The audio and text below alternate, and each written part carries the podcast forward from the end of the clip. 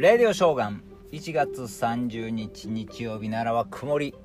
えー、あなたの地域はどうでしょうか？昨日ですね夜ねあのー、世界不思議発見言うてですね日立がやってるやつですねあのー、黒柳徹子さんとかが、えー、出てるやつですね。それでですねニューヨークを取り上げてたんでお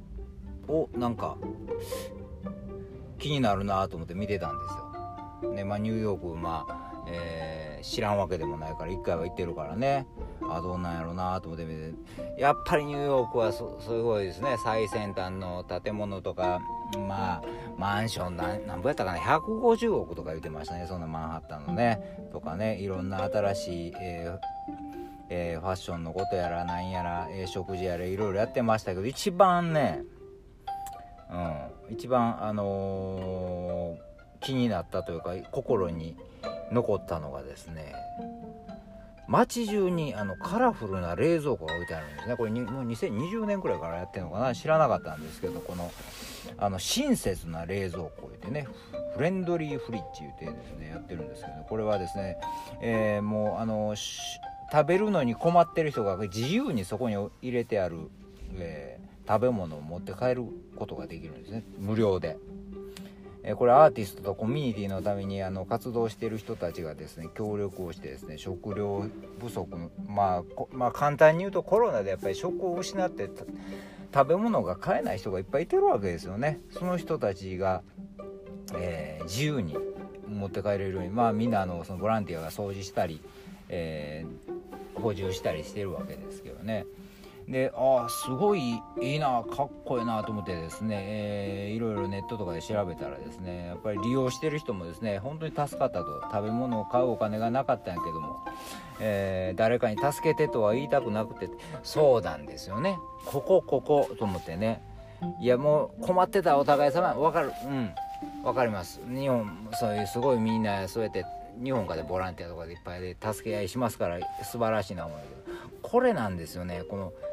何かあったらいいや言われんねんけどもいやありがとうございます。なんか言われへんっていうことがありますよね。その人によっては言われへんこともあるし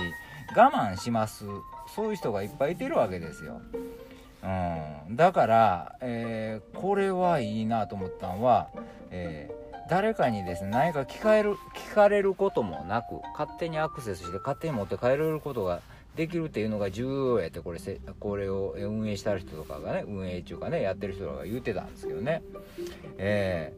ー、ほんまだからねだから困ってる人があこれがあったらあうちの子供に飲ませてあげられるとかね、まあ、ジュースが入ってたりとか、えー、食べ物とかでも今晩これがこれで食べれるわとかね。だから今度は逆に自分があったら持っていっとこうとかいろいろ回るわけですよね。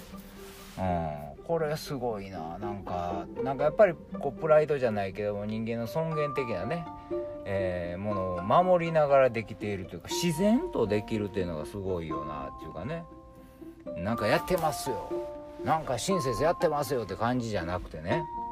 お互い様助けてあのが普通ですみたいな感じでやってるのがすごいな。かっこええな。やっぱりニューヨークかっこええなとそれは、えー、つくづく感じたんですよね。えまあ本当にニューヨークで、えー、この調べたデータで見た時は今はどうかちょっとわからないけどね。もう約市民の14%以上がやっぱりこう食品不足で困ってるとかね。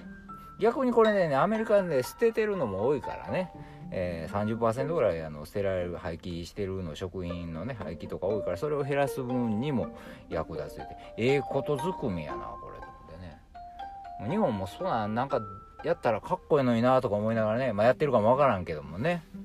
いやとにかく久しぶりにニューヨークかっこええなと思った、えー、記事というか、えー、情報でした。